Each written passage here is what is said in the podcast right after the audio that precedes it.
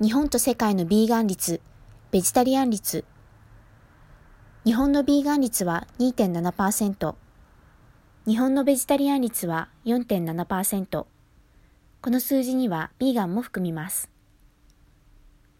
この数字を聞いて皆さんはどう感じるでしょうか？そんなに多いの？たったそれだけ？ご自身がいる環境によって反応はそれぞれだと思います。この数字は2014年12月に NPO 法人アニマルライツセンターが一般調査会社のウェブモニターを使って調査した数字です。他国のビーガン、ベジタリアン率はどうなっているのでしょうか ?2016 年時点での数字となります。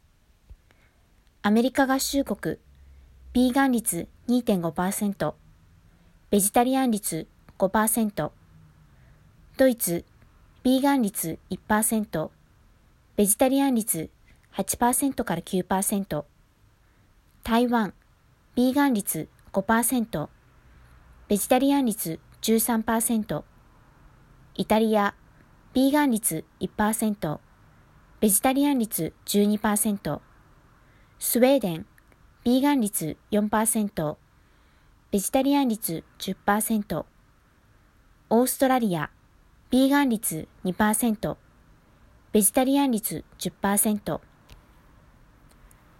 台湾はミートフリーマンデーも小学校で取り込まれたりと進んでいますね。私たちも台湾旅行に行くと、食べるものに全く不自由せず、とても美味しい中華をたくさん食べることができます。